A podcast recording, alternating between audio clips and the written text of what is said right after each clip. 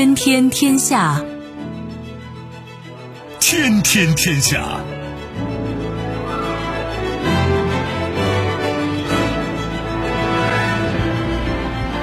历史穿行者，新闻摆渡人。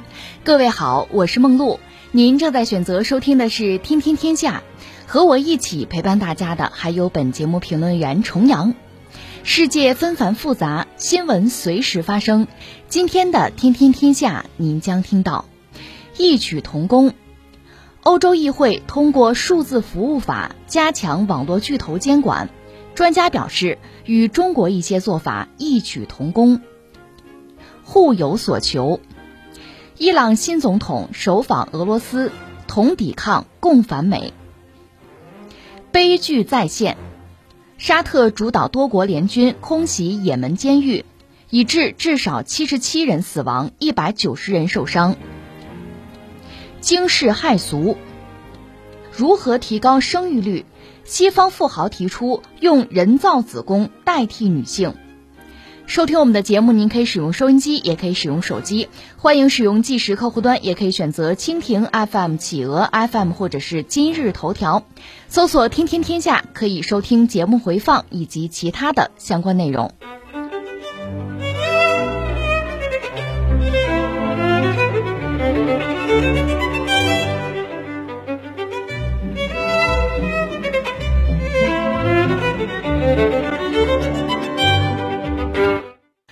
议会当地时间二十号以五百三十票赞成、七十八票反对、八十票弃权的表决结果通过数字服务法。法案要求平台构建打击非法内容的应对机制，包括允许用户标记不良内容和受信任的服务商，必要时对用户删除的内容进行回溯等。同时，法案还对用户投诉平台内容审核机制提供法律保障。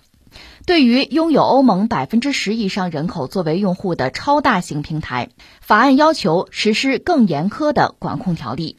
根据该法案，未能有效监管非法内容的公司，最高将面临全球年营业额百分之六的罚款。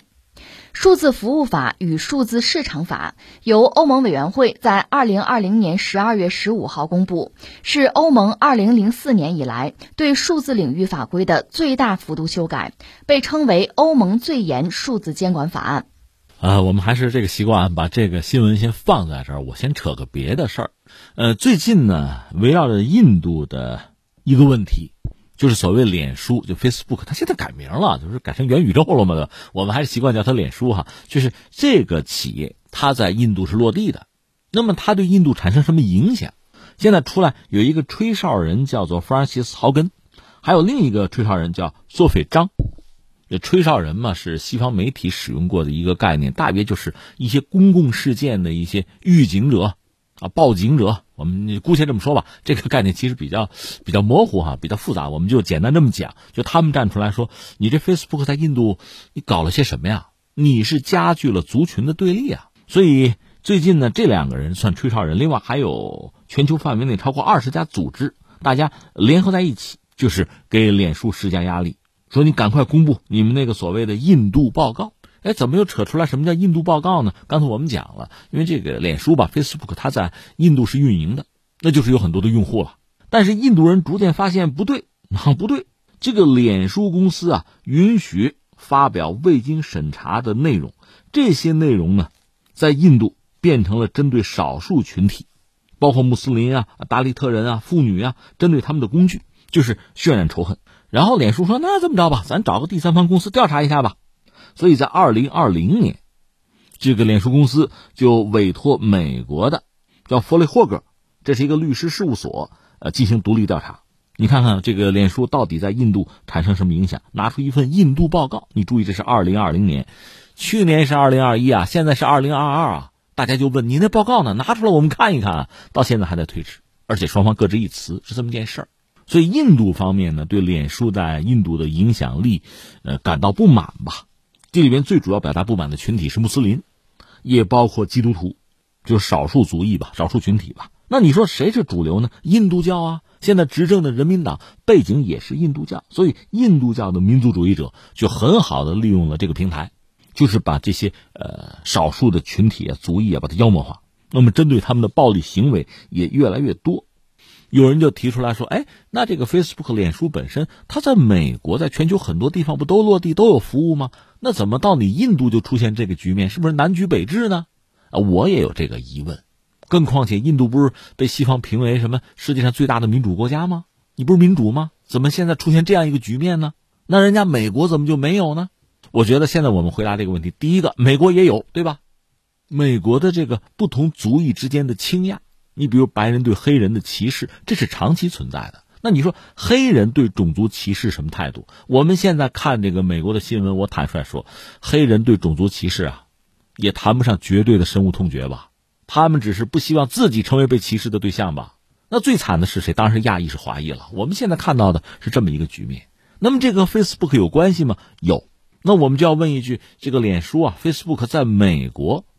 对社会产生的影响，这种不良的负面的影响有多少？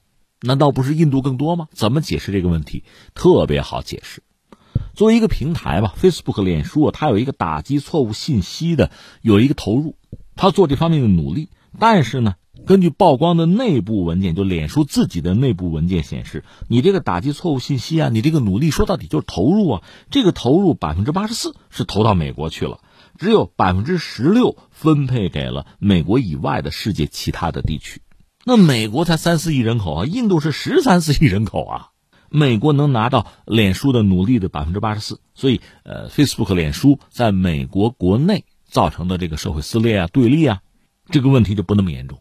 印度不然啊，印度是美国之外吧，就脸书最大的市场，用户就三点四个亿，那脸书投入又不够。那出现刚才我们说的一系列的针对少数群体、少数族裔的局面，这不就很正常吗？所以现在有吹哨人，有脸书内部的爆料人，还有很多相关组织站出来，逼着脸书，你给我拿出那个报告来。而那个所谓印度报告，至今也没有拿出来。行，这是围绕着印度啊，印度报告啊，这新闻放在这儿，然后翻回来，我们再说这条新闻，就是。欧洲吧，欧洲议会通过了一个东西，就是数字服务法吧。这个被认为是二零零四年，你看多早了。二零零四年以来，对于数字领域法规的最大幅度的一个修改，被称作是欧盟最严的数字监管法案。而且有学者讲，哎，这和中国出台的相关的政策好像异曲同工啊。我们有个人信息保护法，我们有这个民法典有些条款嘛，相关的条款吧。保护公民的数字信息的权利，一些条例和欧洲人这个东西比较起来，大家感觉异曲同工哈。这个我倒觉得也也正常。为什么一样一样说？刚才我们谈到，呃，印度，那 Facebook 在印度落地，最后给印度带来的问题是什么呀？就是族群的分裂啊，相互的斗争啊，攻击啊，强势的群体对弱势群体的这种暴力啊，这是一类的问题哈，就是社会隔离。你说？这是你印度人的事儿，你找人家 Facebook 麻烦有意义吗？当然有意义了。Facebook 这个平台，什么能够发出来，什么发不出来，那最终是他决定啊。他就像一张报纸，是投稿的非常多。那你发这篇不发那篇，你的标准和理由是什么？说到底是你的立场，是你的价值观吗？你当然要负这个责任了。不单是对印度人，对欧洲人也是一样啊。除了刚才我们讲的这个涉及到社会族群的撕裂啊。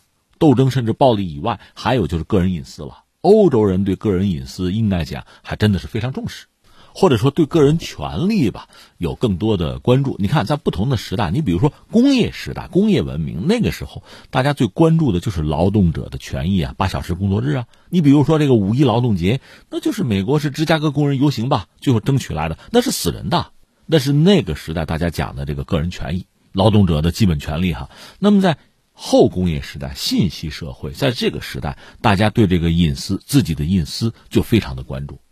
国外、国内其实都是这样。我们对于互联网的监管有我们一整套的，应该说，呃，说一整套也是在不断完善和尝试过程之中啊，有自己的一套逻辑。这套逻辑和西方其实坦率说，并不完全吻合。所以，关于互联网很多倡议，我们提出来，人家不接话。但是呢，这次你看欧洲。真正要保护个人隐私拿出来的这个相关的这个法律哈，和我们就异曲同工。为什么？说到底，大家遇到的是一样的问题吗？在现有的就技术和社会管理的这个基本结构之中，你能拿出来的解决问题的方案也差不多嘛？谁比谁也笨不到哪儿去，也聪明不到哪儿去。所以出现一个结果是趋同，这是这个新闻给我们的一个启示吧。另外呢，就中国很多企业，典型的像那个 TikTok 嘛，这已经出海了，而且玩的风生水起，所以他们必然也被人家现在就是欧洲嘛纳入监管之列。如果违规，那面临的就是巨额的惩罚啊！这是中国企业面对的一个新的状况吧，也应该做好充分的准备。而且我们要说网络，网络其实最主要的特征它是联通，这里面真的是有悖论啊！越是在网络时代，你看越有很多这个小圈子就形成了，所以朋友圈就是志同道合的人在一起，共同的三观啊，志不同道不合就对骂或者互不搭理了。所以啊，网络按说是把整个世界连通在一起，大家沟通起来更便利。可实际上，你会看到很多坐井观天、画地为牢的小圈子，动不动就是我们、他们，那彼此之间有冲突、有矛盾、攻击、有暴力，就出现这样一个局面。这个问题呢，应该说是各个国家、各个社会都普遍的遇到的问题，共同的麻烦。需要想办法解决，而且网络既然是把整个世界连通在一起，那就是全球主要的国家、主要经济体，大家应该共同协商，拿出一套啊能达成共识的、能形成最大公约数的、行之有效的、大家都认同的这么一个规则、这么一套方案，去解决共同面对的问题，而且呢，相互之间能够借鉴、能够支撑、能够相互认同，这就好办。否则，很多问题注定是解决不了的。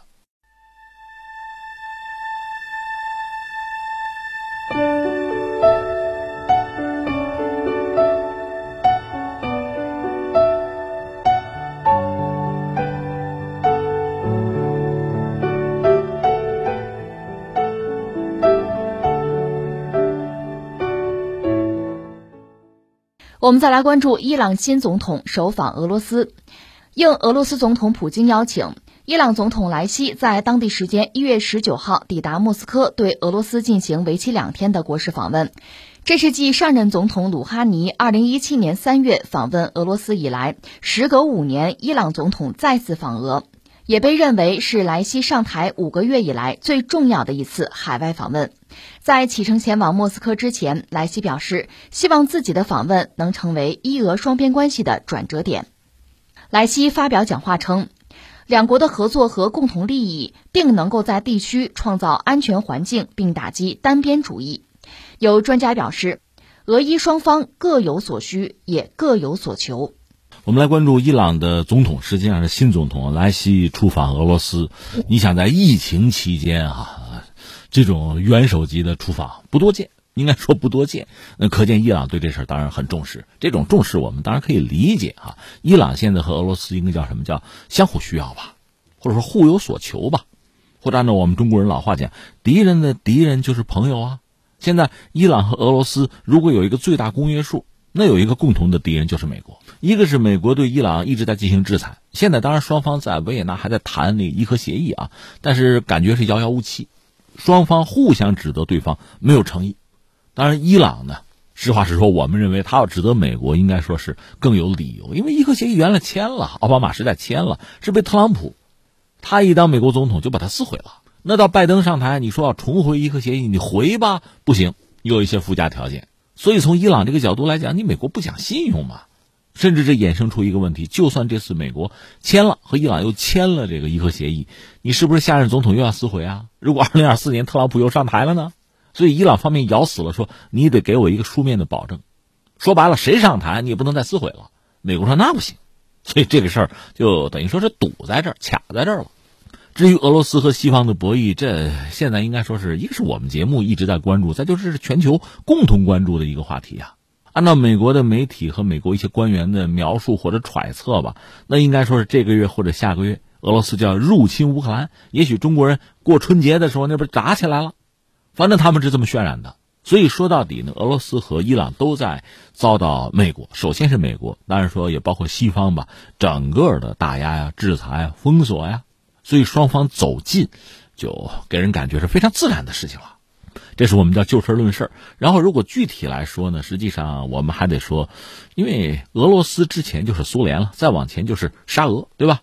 这个国家的历史它是延续的，只不过在不同的阶段，我们看到的是不同的政权。而我们就说俄罗斯啊，对伊朗的态度其实也是因应着自己在全球的这个角色不断的变迁而不断的改变和调整。你说沙俄时代对中东难道没有点想法吗？有啊，因为那时候主要博弈的对象就俄国博弈的对象主要是英法，中东那确实是大家很关注的一个焦点。后来到了苏联时代吧，我们也别往远里说，就二战之后冷战期间吧，你要看那阵日本人写的就是军事假想小说，什么架空历史小说，还会出现这样的情节，就是苏军入侵伊朗。那在中东啊，伊朗是重要的产油国呀，苏联就把这占了嘛，对全球的格局形成一个巨大的影响和冲击。因为日本是一个岛国，两头在外，他很担心这种不确定性，所以他有很多战略学者也好啊，一些小说作家也好，总愿意想想这些危险的事情，比如日本沉没什么的，他们都在想。那么苏联就苏军入侵伊朗，也是他们想象中的一种可能性，一种危险。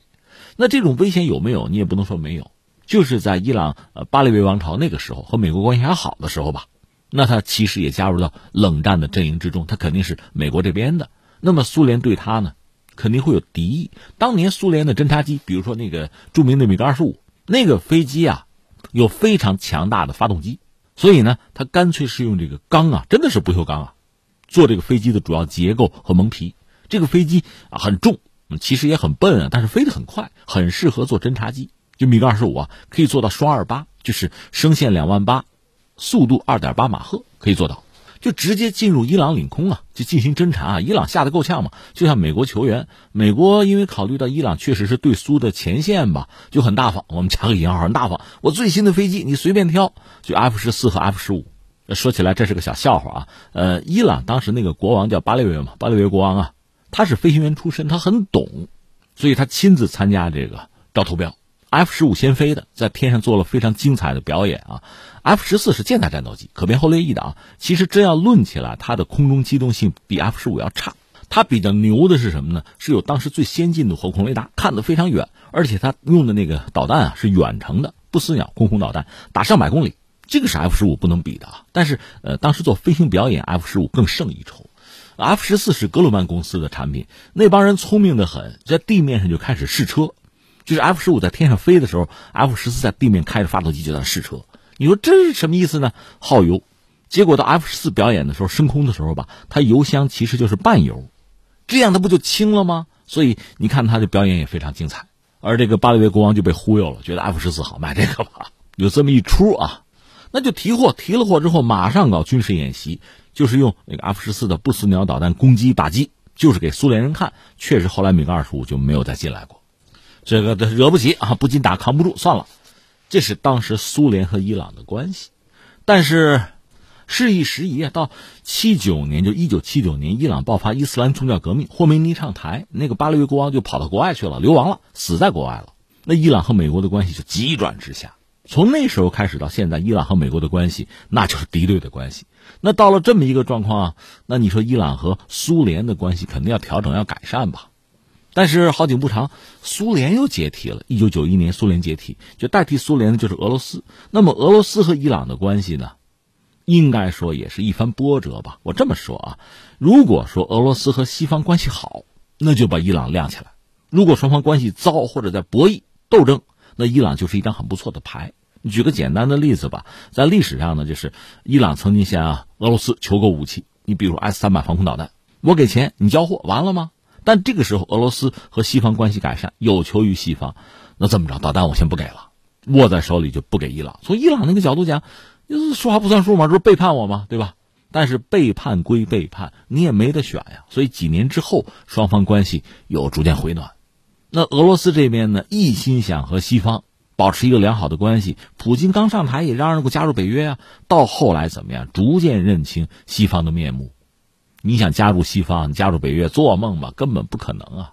所以你看到二零一四年是一个特别明晰的节点，在之前二零零八年，俄罗斯和格鲁吉亚就打过仗，格鲁吉亚也是被西方忽悠的，就闹起来了。所以到二零一四年的时候，实际上俄罗斯和西方真的是彻底的撕破脸了，这关系几乎覆水难收，不可挽回。那你想，伊朗作为一个长期和美国博弈的，就中东的一个大国吧，它有八千万人口嘛。所以和俄罗斯的关系，那应该说比较密切。当然，俄罗斯呢，毕竟是一个全球性的大国，所谓瘦死骆驼比马大嘛，它的格局是全球性的，所以伊朗在他的眼中呢，呃，可以作为一个区域性的伙伴，或者和西方博弈的一张牌。而伊朗本身是一个区域性大国，他不用考虑全球的那个格局嘛，就是在波斯湾，在中东这一块，我如何能够把自己做大做强，获得安全发展就可以。所以你看，双方的格局不一样。利益诉求呢，当然也不尽相同啊，但是交集总是有的，共识是有的。尤其是现在，拜登上台之后，美国这又算是全球出击吧？你看，把中国作为一个主要的战略竞争对手吧。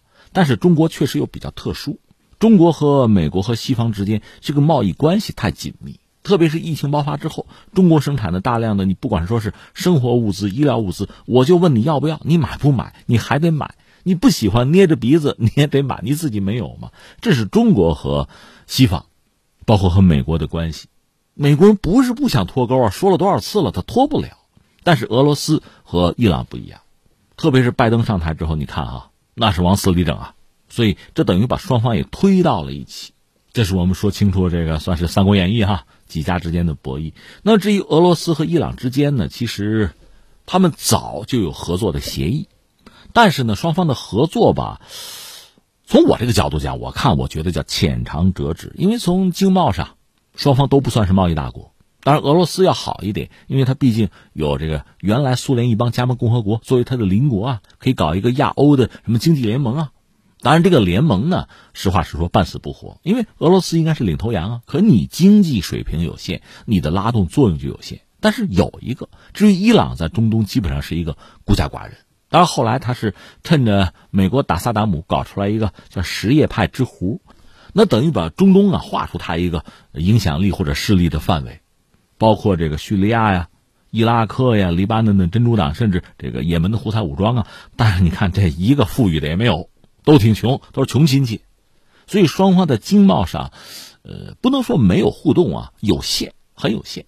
另外，双方都是能源大国，在这个领域，实际上你暗含的竞争的可能性都是有的啊。另外，伊朗毕竟受到了制裁，有国际制裁。那从俄罗斯来讲，它的很多企业吧，有没有必要去趟这个浑水，就是扛着制裁和伊朗搞经贸关系、做生意，有没有必要？代价是不是太大？这是俄罗斯方面考虑的问题。至于从官方吧，双方早就就是二零零一年。双方就签了一个东西，你看，一九九一年苏联解体，过了十年，二零零一年，俄罗斯和伊朗就签了一个《俄罗斯和伊朗相互关系和合作原则基础条约》。这个条约签了，说每五年就自动往后推推一次。二零二零年的时候呢，当时伊朗外长是扎里夫啊，访问莫斯科的时候就商量着说，这个文件咱们是不是得更新呢？就商量这个事情。现在有一个传言说什么呢？双方要搞一个所谓二十年合作。我们知道伊朗和中国不签了一个二十五年大单吗？和俄罗斯要签一个二十年的。但是这里边我们就说啊，人家在二零零一年就签过一个东西。但说到底，签是签了，能不能落实，落实到什么程度，这个不好讲。一方面，双方应该说都是历史悠久的，我们得说是大国吧。伊朗，你看在历史上就是波斯啊，也曾经很强盛啊。所以他不乏国际斗争的政治智慧。现在他国力比较弱，但是脑子是够用的，而且和俄罗斯这几十年打交道，也形成了一套自己对对方的理解和经验吧。从俄罗斯那个角度讲，作为一个世界级的大国，他当然要考虑自身的核心利益。而伊朗呢，在某个阶段成为他的盟友，这个也不会让人觉得意外。但盟友结盟也是为了自己的核心利益嘛。所以这就是刚才我们讲的，你就说苏联解体之后，俄罗斯和西方的关系，那也是几经波折，这些波折就影响到他对伊朗的态度，这是明摆着的事情，也没有什么想不通的。只不过我们说，在目前这个阶段，是拜登政府四面出击，同时对伊朗、对俄罗斯就施以重压，这确实让双方就走到了一起啊，而且双方确实能够展开一系列合作。这个合作我理解，一个是地缘政治上的，因为伊朗是在中东啊。在很关键的位置，另外当然就是军贸上的。伊朗呢，作为一个中东大国，它的弹道导弹其实对周边国家，包括对以色列都形成直接的威胁。如果全面开战的话啊，以色列恐怕对他也颇有忌惮。问题现在没有开战啊，在这个状况下，以色列的这个情报机构莫萨德呀，包括以色列使用美国那个 F 三五隐身飞机啊，就可以对伊朗构成复合式的打击。包括你看前一阵伊朗那个核科学家法赫里扎德不是遭到暗杀吗？大家都知道这肯定是以色列干的，而且是用高科技，实际上是用这个机器人，作战机器人干的，远程遥控。但是你需要找到证据啊，或者你要有能力做相应的报复啊，对等的报复啊。伊朗能不能做到？这确实是一个问题，所以它武备需要更新。那么一个重要的可选项就是俄罗斯，所以双方在这个领域的合作，相信在这个阶段啊会如火如荼。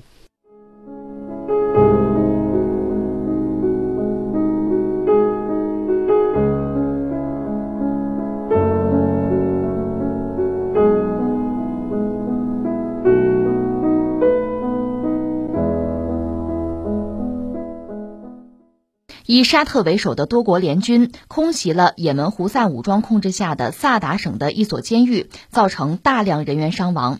截至当地时间二十一号夜间，据当地卫生部门统计，袭击已至少造成七十七人死亡，至少一百九十人受伤，其中部分伤者伤势严重，死伤者中绝大部分为在押人员。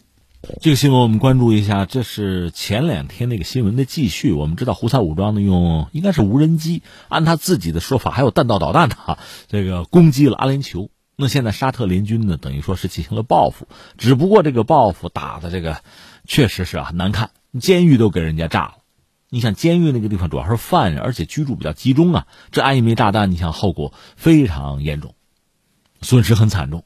等于说双方的这个战事似乎在升级啊。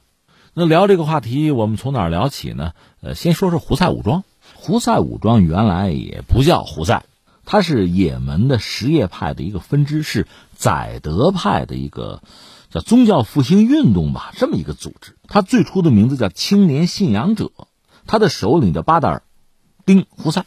这个组织很早了，一九九二年就创立了。它主要是想在也门复兴宰德派的传统，这个势力逐渐的就壮大。当时也门的总统叫什么呢？叫萨利赫。萨利赫呢支持这个组织，因为他本人也是什叶派吧，就想利用这个组织就结成一个盟友的关系。胡塞武装呢就借此就逐渐的壮大。但是我们知道胡塞武装啊，就当时这个青年信仰者啊，还没叫胡塞呢，就是这个组织是反美的、反西方的。可是当时这个萨利赫就总统萨利赫是亲美，因为我们知道当时打伊拉克战争啊，相关国家的选边站啊，我选择亲美。这就和这个青年信仰者组织啊，就发生了分歧，而且呢，这个组织本身想效仿伊朗在也门是不是也搞一个就是伊斯兰神权共和国、政教合一的国家呀？这样萨利赫和这个青年信仰者之间就爆发了相对激烈的矛盾。从萨利赫这个角度讲，你看我这引狼入室了呗。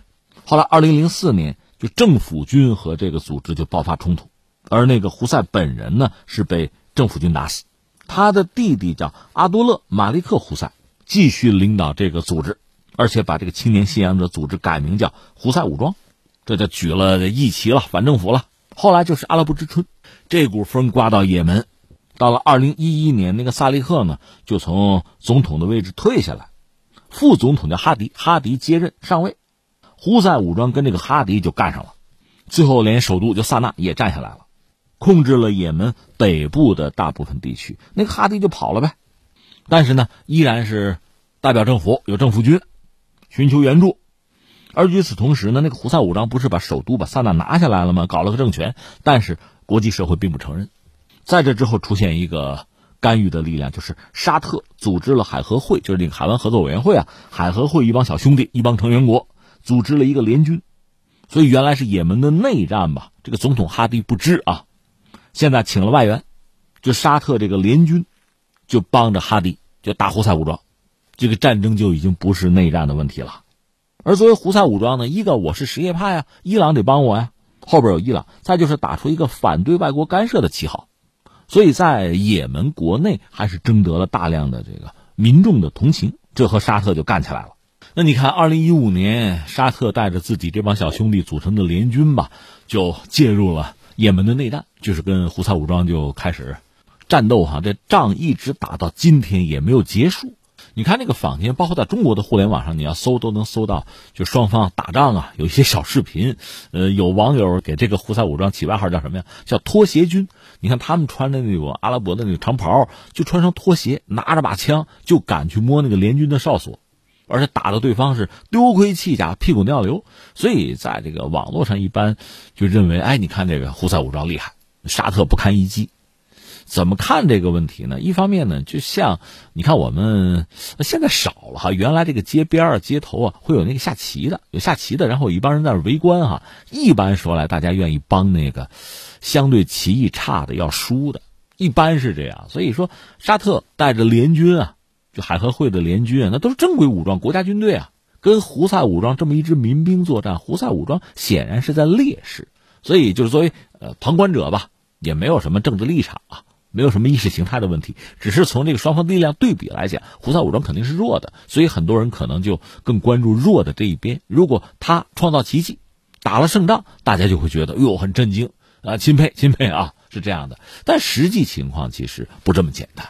我们就说胡塞武装从根儿上讲，它是民兵，是一个准军事力量，它毕竟不是国家正规的军队，所以它作战能力也有限。但是呢，一个。他一直在打仗，作战经验是丰富的。第二个呢，他也经过长期的训练和这个战争的洗礼，所以就是士兵嘛，有武装分子也行啊。他的作战能力达到一定的水平。再一个是什么呢？确实背后有伊朗的支持，大量的相对先进的武器哈，不是简单的这个枪械问题了。呃，胡塞武装也搞过自己的军火展览，我也专门去关注过，确实觉得大开脑洞哈。你比如说，呃，当年苏联有一款巡航导弹叫 R H 五五。那个导弹，你想，苏联毕竟军工实力很强，它那个巡航导弹呢用的这个喷气发动机，它发动机是藏在弹体里边，它那个发动机进气口吧，几乎是隐藏的，那发动机就是埋在弹体里边的，这样弹体很光顺，对吧？阻力很小。到伊朗仿制这个导弹的时候呢，就比较粗了，那个发动机就直接是挂在弹体底下，反正也能用。但是性能肯定要打折扣啊！那你看胡塞武装呢？他们展出的那个所谓巡航导弹啊，弹翼是固定的，不能折叠，然后那个发动机啊是顶在后背上，这更简单，就摞在那就完了。但估计也能用。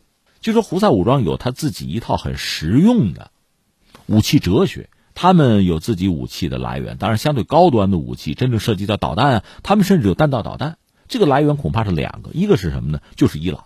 再有一个是什么呢？呃，他们和萨利赫，就是当年做也门总统的萨利赫交好的时候，双方结成联盟的时候呢，从萨利赫手里也拿到过一些东西。这不是把萨那就是首都也打下来了吗？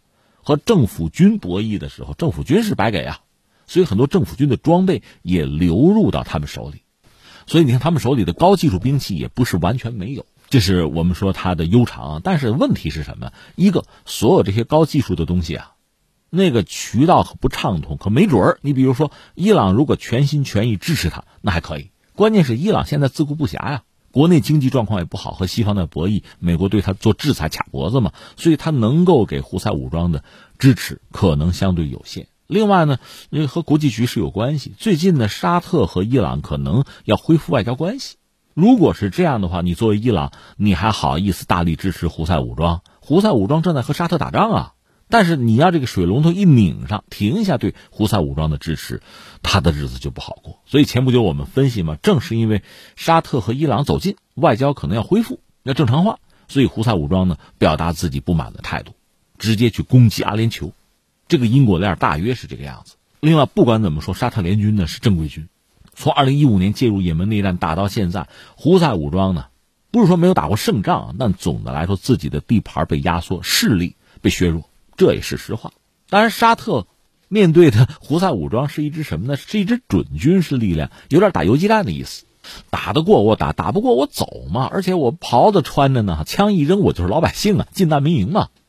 实在不行，我就喊停火呗，对吧？所以胡塞武装本身呢，有他一套玩法，有点像塔利班什么的。对于这个正规军来讲，这是很头疼的事情。正规军和这个游击队啊打仗的话，只要游击队存在。那就是胜利，你说对吧？他只要他他还活动，他还有作为，那你这正规军你就没有赢，翻回来人家就没有输。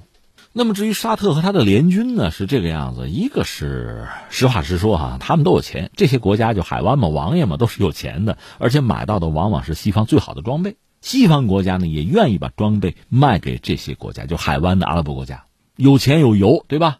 双方交好，我这个武器呢也有一个大市场。另外呢，这帮国家基本上没有什么工业基础，你也不用担心这个武器给到他们手里，他们仿制啊、啊抄袭啊、抢你的市场，不存在这个问题。沙特是个很典型的例子。原来看上法国的那个 AMX 三零那个坦克，买买了之后呢，有英国的挑战者买这个吧，那些坦克说是封存就扔到沙漠里就扔了，就这么有钱啊！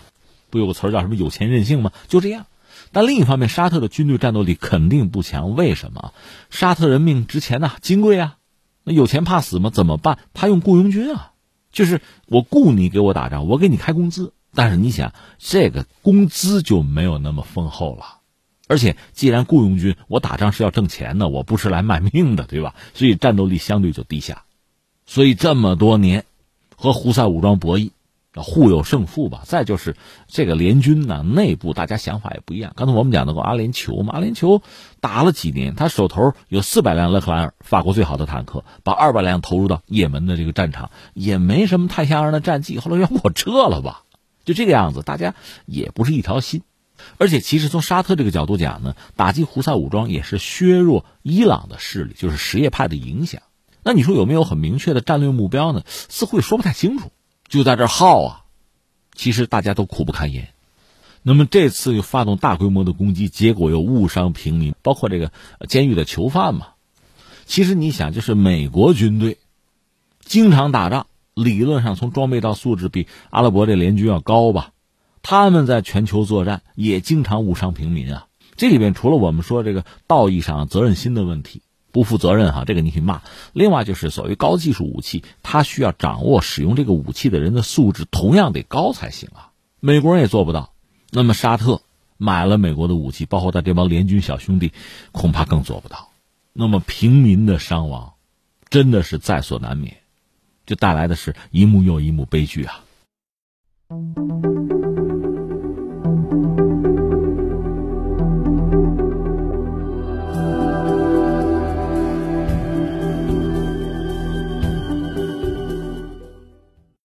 据媒体报道，当地时间一月十八号，特斯拉首席执行官埃隆·马斯克指出，劳动力短缺是未来社会将面临的问题，呼吁科技界同仁讨论如何解决生育率降低的解决方案。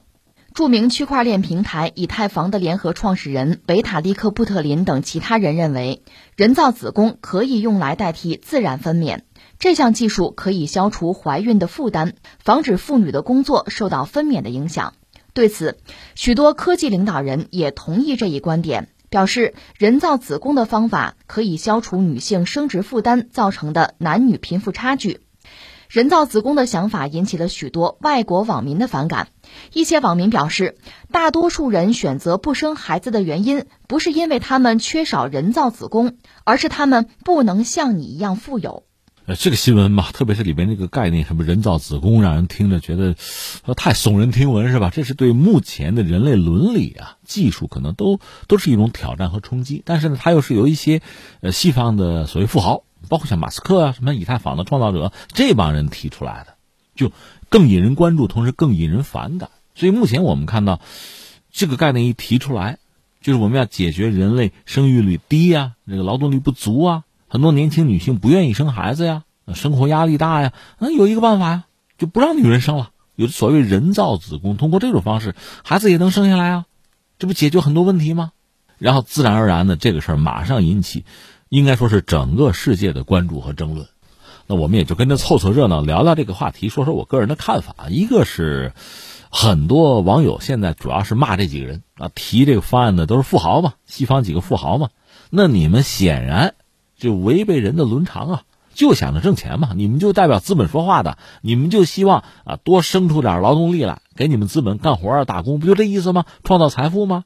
你们坐享其成啊！很多人在骂这个东西，这个骂的有没有道理呢？我个人理解肯定是有道理。为什么呢？这个世界贫富分化是非常严重的。就说在疫情期间，我们看到一些西方的发达国家，比如美国这样的国家，他那个顶级的富豪啊。就像一个金字塔结构一样，它这个人口金字塔在顶上的那点富豪，就在疫情这两年挣的非常多呀。大多数公众是需要吃政府给的补贴才能活，但是极少数的顶级的富豪是大挣其钱，贫富差距在进一步拉大，这个当然会引起相对这个中低收入群体、底层民众的不满，肯定的。那你们这几个富豪提这想法，那我们就骂你吧。其实挺逗的，你想马斯克这个人最早叫什么叫硅谷钢铁侠？他是以一个什么呢？白手起家，一文不名啊！大家知道马斯克这人的历史吧？他我记得是生在南非了，父母离异，后来他跟他弟弟是跑到加拿大，还没直接去成美国。他妈妈给了他们相当的资助，他们后来挣了第一桶金，这样逐渐的走到如今的地步啊！就马斯克最早是一个就白手起家的典范呀，草根的逆袭啊，什么硅谷钢铁侠呀。大家还是很崇拜他，愿意成为他这样的人，以他为偶像。等他真的现在成了顶级富豪了，大家开始唾弃他了。你跟我们不是同一个战壕里的了，就出现这样一个局面，这也很正常。而且呢，公众对他们的这种质疑和批判，确实反映出一个问题，就是整个世界贫富差距在拉大。这个问题如果不解决，会出大乱子。所以这是一个我们要说，然后我们说，但是，但是如果这个事儿不是由这些顶级富豪提出来，由比如科学家呀、其他的什么创新者提出来，是不是有可能呢？也有可能啊。那你还骂吗？你是不是也应该仔细思考这个问题啊？这就是接下来我们要说的问题。这个世界充满着矛盾和悖论啊。你比如我们现在这个世界七十多亿人口了，大家现在担心的是地球能不能承担得起，对吧？甚至我们不是呃看到有某些阴谋论者就说，在西方有一些人啊。又是富豪，什么名流贵族之类的啊，一些政府首脑一直在算计，要把整个地球的人口要压下来，要控制住，要不然地球受不了。不是有这么一个阴谋论的说法吗？一方面确实，地球人口已经足够多，但另一方面呢，又在老龄化，这导致适宜的劳动人口这规模在缩水。而且问题还不止于此啊！你换一个层面看，就是很多西方发达国家，我有些朋友曾经去旅游，这两年没去，前几年去旅游，就说看他那个教堂里边吧，还在做相应的这个宗教活动的都是老年人，年轻人很少。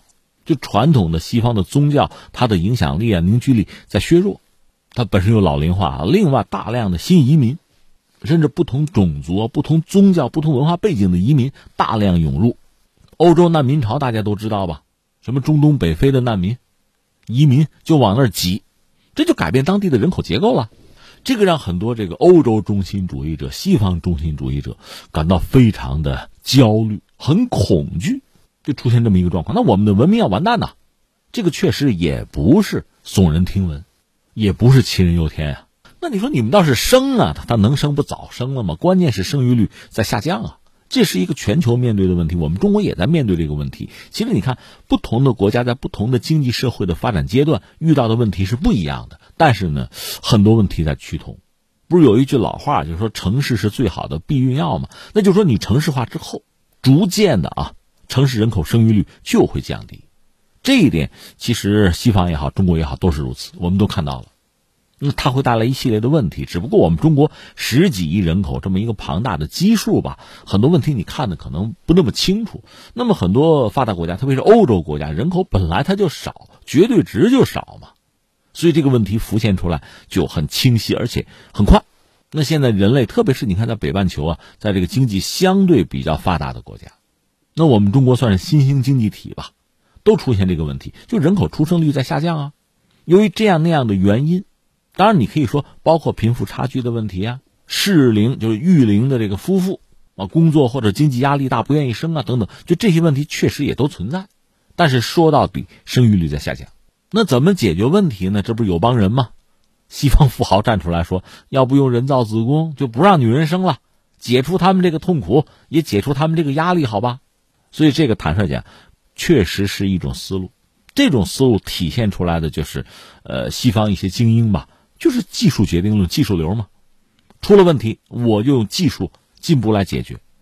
那你说技术进步还会产生新问题，继续进步，用进一步的进步的，用下一步的技术再来解决这些问题，就这个样子。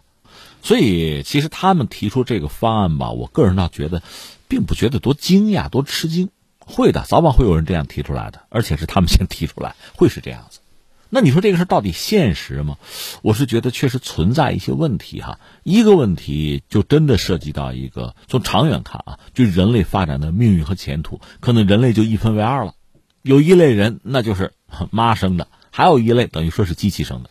你说这有不同吗？其实目前我了解还有很多的不同的，甚至如果你仔细揪啊，这个所谓剖腹产和顺产，这孩子们他生下来就先天这个状况可能都是有差异的。一般说来是顺产嘛，走产道嘛，这是人作为一种这个生命啊，一个生物哈，最理想的一个状况。那缺乏这个环节之后，那孩子生下来可能有这样那样的问题。当然，你可以通过其他的技术手段去矫正啊，去解决啊，那是另一个问题。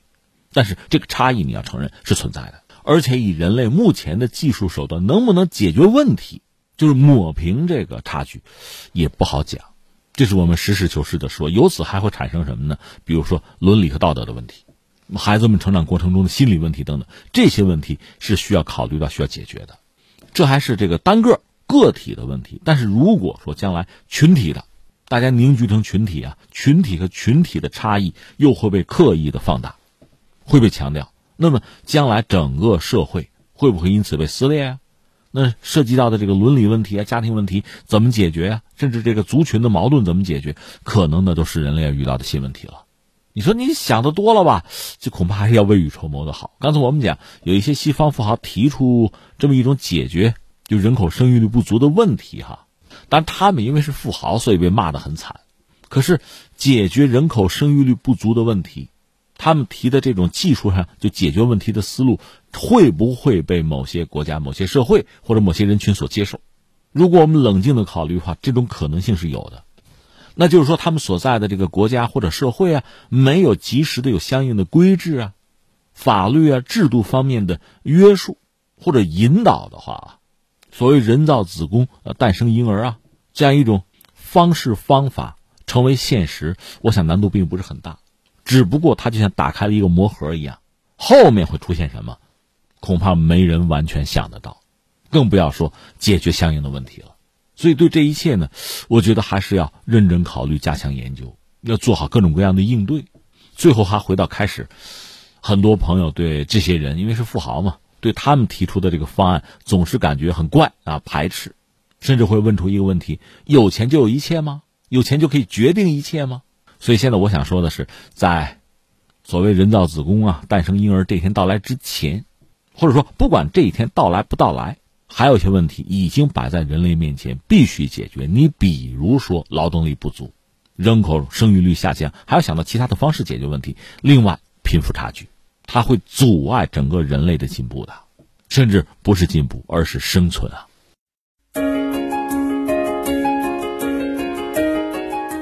好，以上就是今天天天天下的全部内容。我是梦露，感谢收听，明天再见。